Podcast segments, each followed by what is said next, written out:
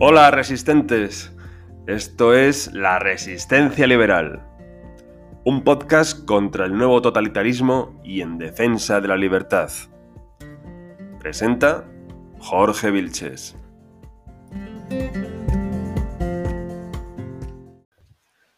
Buenas resistentes.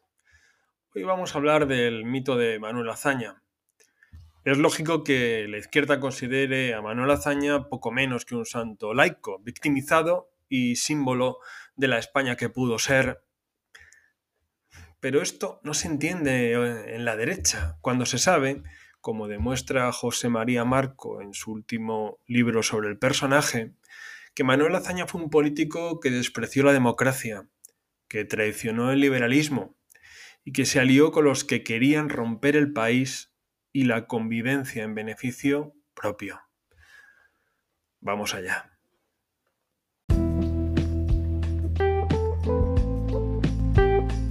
Estás escuchando La Resistencia Liberal.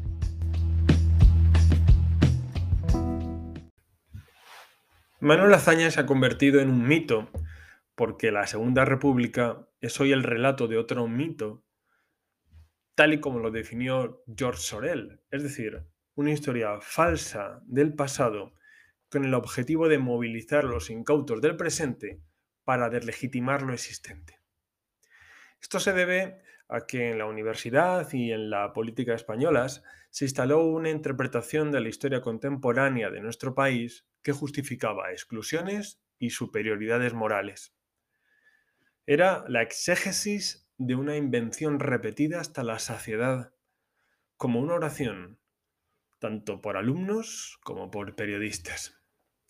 Cuánto martirologio de grandes hombres, con un pueblo abnegado, unido por la esperanza de sacar a este triste país del pozo en el que la monarquía, la iglesia y el ejército lo habían tirado para su propio beneficio. Todavía hoy se oye esta historieta entre los doctorandos y por supuesto entre los periodistas menos instruidos. La Segunda República no fue una democracia, ni podía equipararse a las monarquías sueca o británica, ni siquiera a las repúblicas francesa o norteamericana. El historiador eh, Luis Arranz dice siempre, eh, para demostrarlo, que se compare a Branding el líder socialdemócrata de Suecia, jefe de gobierno en tres ocasiones entre 1920 y 1925, con los líderes del PSOE de la misma época, desde Pablo Iglesias a Besteiro y Largo Caballero. ¿Qué se podía esperar de los socialistas españoles, revolucionarios de 1917, colaboradores de la dictadura en 1923 y conspiradores siempre? Pues muy poco. La pregunta es por qué los republicanos se unieron a este PSOE. Quizá porque tenían un objetivo común, llegar al poder para hacer la revolución. La República, la niña bonita.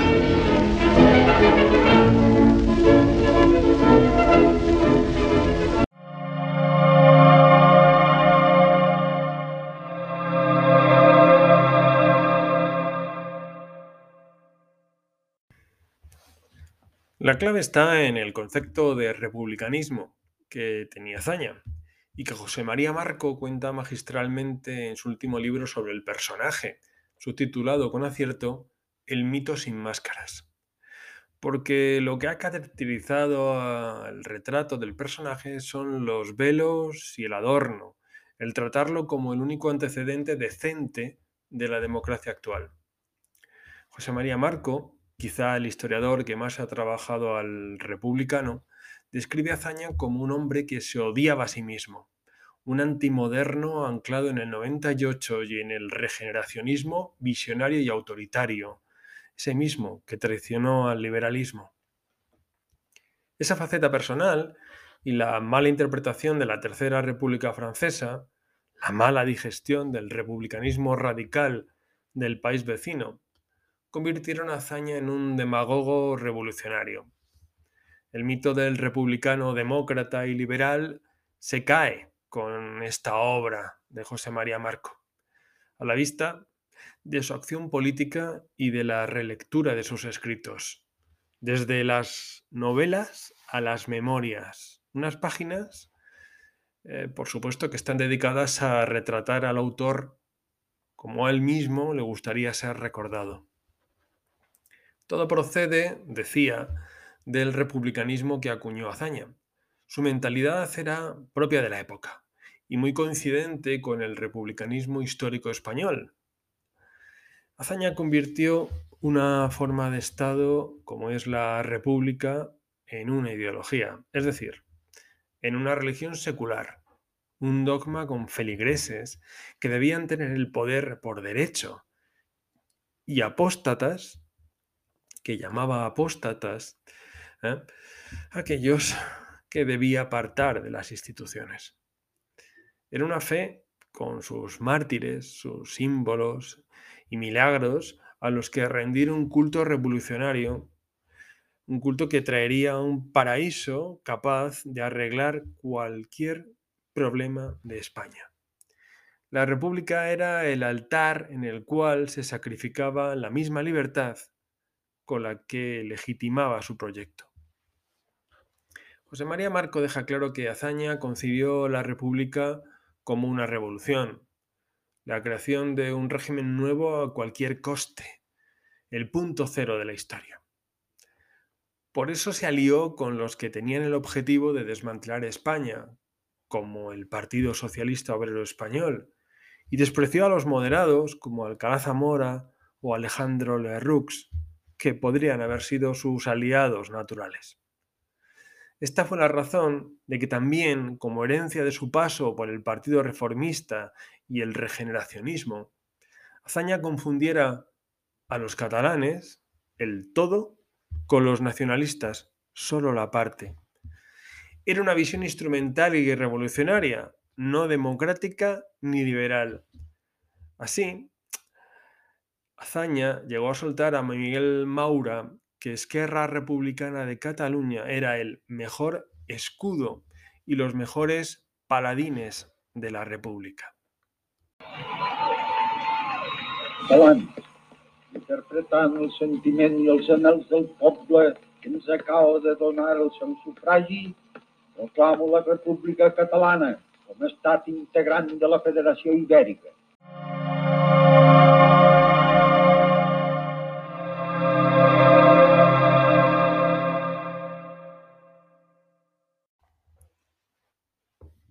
La República era, a su entender, el inicio de una nueva era, lo que venía a ser una copia de la mitología republicana francesa sobre 1789. Azaña se creía el arquitecto, el desvelador de la verdadera España, sometida durante siglos y cuya naturaleza iba a aflorar. A aflorar con la República, claro. Cánovas dijo que venía a continuar la historia de España y Azaña dijo que venía a rectificarla, lo que era propio de lo que Talmón llamó un mesías político. La historia no se rectifica, la historia sucede. José María Marco define estas palabras de Azaño como una alucinación entre el lirismo y la épica. Azaña puso su concepto de república por encima de los derechos individuales y de la libertad. Esto hizo que permitiera la quema de conventos en mayo de 1931 y lo usara como pretexto para intensificar la política anticlerical. La secularización se convirtió en anticlericalismo. Era el conocido principio totalitario de adecuar la sociedad a la ideología a través de la legislación. Una legislación que impone, que corrige y que prohíbe. No era cierto que España hubiera dejado de ser católica, sino, como apunta José María Marco en su libro, Azaña defendió que debía dejar de serlo. Si la realidad no se ajustaba al molde ideológico, peor para la realidad.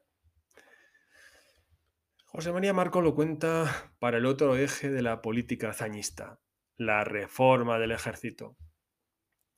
Su concepto de la milicia estaba en 1931 tan anticuado como fundado en una ensoñación sobre la República Francesa pasada por la Primera Guerra Mundial, es decir, la de una nación armada para su defensa. Azaña reorganizó el ejército sin conocerlo ni haber hablado con nadie, con el propósito de sustituir la lealtad al rey por la obediencia a la razón republicana podría considerarse un intento de despolitizar la institución si su república, la República de Azaña, no hubiera sido un régimen de partido y esa razón no se confundiera con una nueva forma de politizar el ejército. Azaña no entendía a la República como una democracia, sino como una revolución. Nadie cabía en ella, salvo los republicanos de izquierdas. Ya lo dijo Nicolás Salmerón en 1873. La República para los republicanos. Zaña era un sectario y un demagogo, como dice José María Marco. Por esto estuvo detrás de la Ley de Defensa de la República, que la convirtió en un régimen militante, sin libertad, y no aceptó el resultado de las urnas en 1933, negando la legalidad y la legitimidad del nuevo gobierno. El mensaje de la patria eterna que dice a todos sus hijos paz, piedad y perdón. Estás escuchando La Resistencia Liberal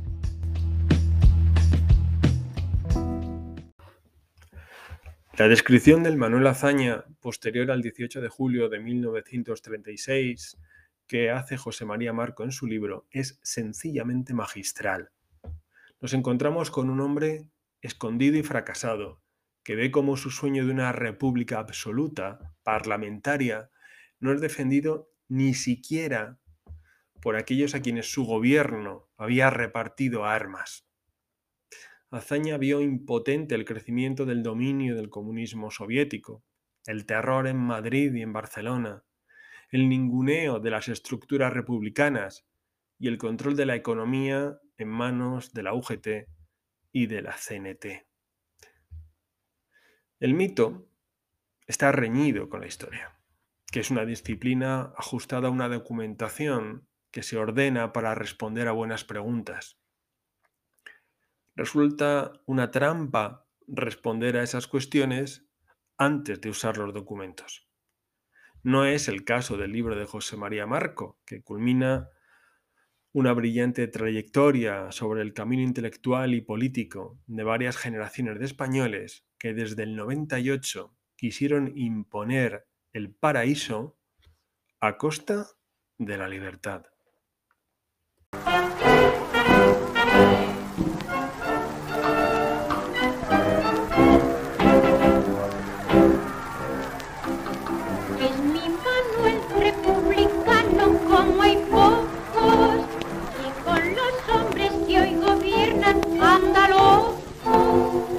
porque dicen que son dueños con su hazaña. Nos trajeron la república en España. Se pasa el día en las tribunas del Congreso y se me sabe de memoria los decretos y asegura que él también hace su hazaña, vigilando que allí no hagan artimañas. Thank you.